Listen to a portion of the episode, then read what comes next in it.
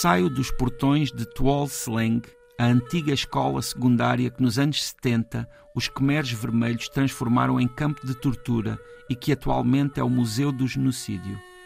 Quando o tuk-tuk começa a andar, ainda tenho na cabeça as atrozes imagens que encontrei nas fotografias que ocupam os vários pavilhões e também aquelas que imaginei a partir das descrições do audioguia. As pessoas que vejo nos passeios de Phnom Penh dão corpo a essas histórias em que a crueldade mais inumana acontecia num ambiente de palmeiras verdes e calor úmido, tropical. Alheio aos meus pensamentos, o condutor do tuk-tuk encontra caminho no trânsito caótico. Carros, motas, bicicletas, ocasionalmente em contramão, pessoas a atravessarem esse fluxo aleatório. Quando a estrada está parada, as motas sobem os passeios. Aí têm de lidar com o piso destruído, contornar o lixo e contornar toda a vida que acontece nos passeios. Gente a vender tudo, principalmente comida, árvores com as raízes de fora, estendais de roupa a secar, gatos, muitos gatos, mulheres que passam com uma ripa de bambu assente nos ombros a equilibrarem um peso pendurado de cada lado, panelas, ingredientes e pratos, mulheres que são restaurantes ambulantes. No interior do tuk-tuk há fotocópias de notas coladas no teto, servem para atrair dinheiro a sério.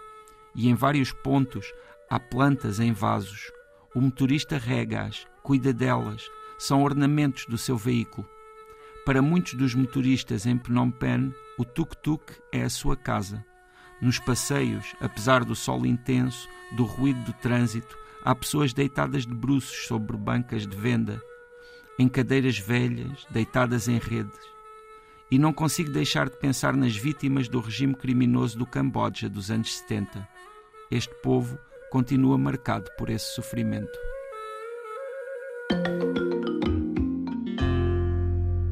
José Luís Peixoto. Estamos eh, nesta emissão do Tanto Mundo, no Sudoeste Asiático, numa cidade que, como tu aqui referiste, uh, marcada por invasões, uh, por genocídio. Estamos no Camboja, uh, numa cidade cuja grafia do nome é um bocadinho estranho para nós portugueses, Sim. mas que será uma coisa tipo Phnom Penh.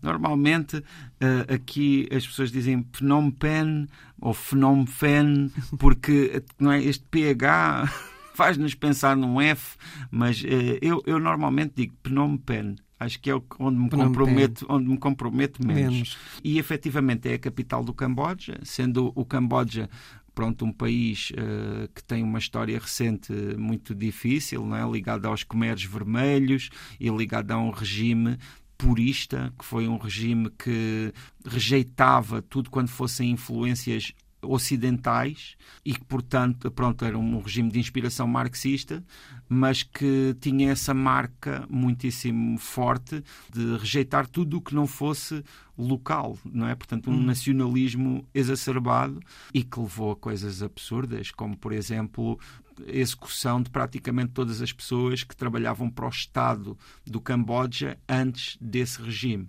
Depois, a perseguição a todo tipo de pessoas, como por exemplo professores, jornalistas, pessoas que trabalhassem com informação e conhecimento. E chegaram mesmo a ser executadas pessoas, por exemplo, por usarem óculos, é? considerando-se os óculos como uma influência estrangeira que hum. não era tradicional e que, portanto, devia ser combatida.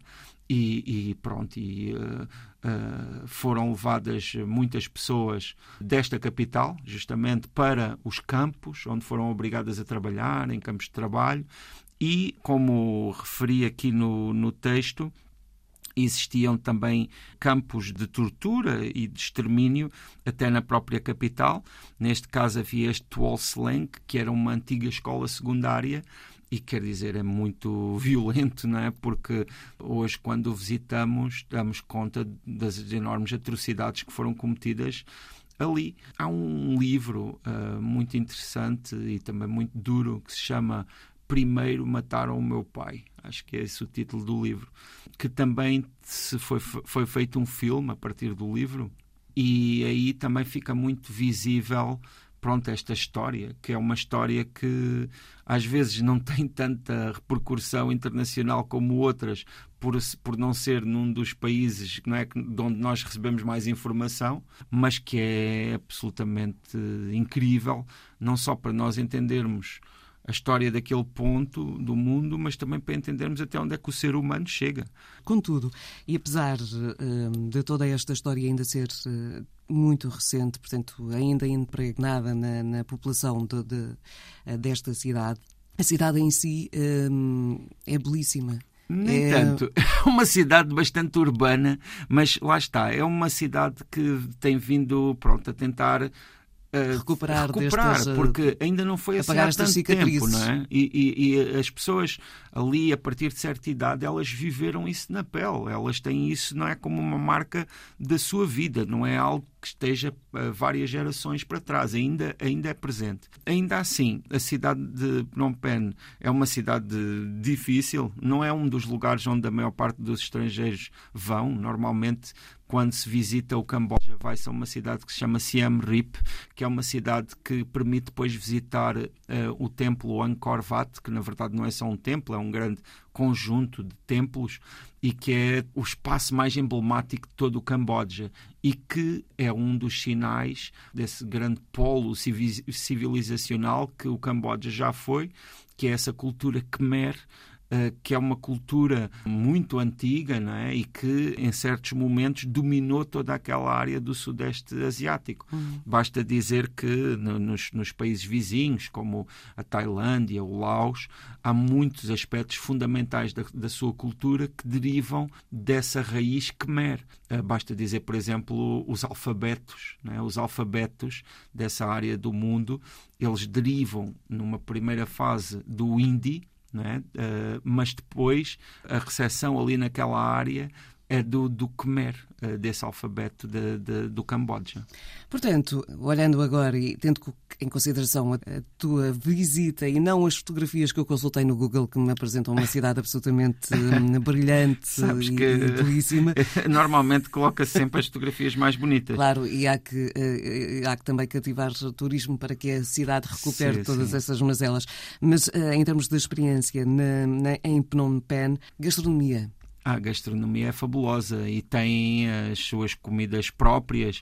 Há, por exemplo, uma, uma comida muito conhecida lá que é o amok de peixe, que vem dentro de umas folhas de banana e é como uma pasta de peixe com vários condimentos e várias coisas. E, claro, se come com arroz. O arroz é sempre fundamental. E a comida é muito boa. E, na verdade, também não queria deixar aqui a ideia de que é uma cidade feia.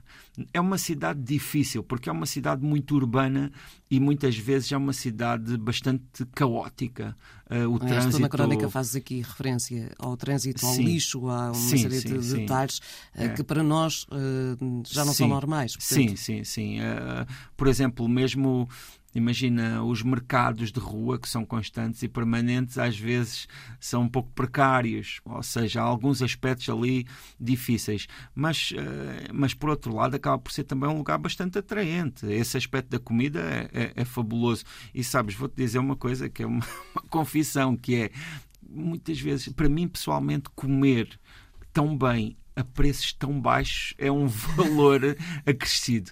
Ou seja, eu não sei como é que funcionam estes, estas questões da economia, não sei, não é? nunca aprofundei muito essas áreas, não sei porque é que nos lugares os preços são tão diferentes de outros, mas na verdade, uh, para nós, com a, o nosso euro, os preços lá são muito vantajosos e isso acaba por ser também um aspecto atraente. Basta que te permite também uh, a ti viver e vivenciar mais nesse espaço. Sim, sim o, o preço, por exemplo, dos hotéis, mesmo os hotéis de melhor qualidade, é muito abaixo daquilo que nós estamos habituados e isso, isso é muito marcante também na vida do Camboja, ou, ou, pelo menos no que é visitar o Camboja, porque efetivamente nós lá temos um poder de compra muito maior do que estamos habituados normalmente. Portanto, se nos despirmos eh, de alguns eh, preconceitos e preconceitos. Uhum. Uh, esta, esta capital de Camboja é uma possibilidade fortíssima para, para uma visita,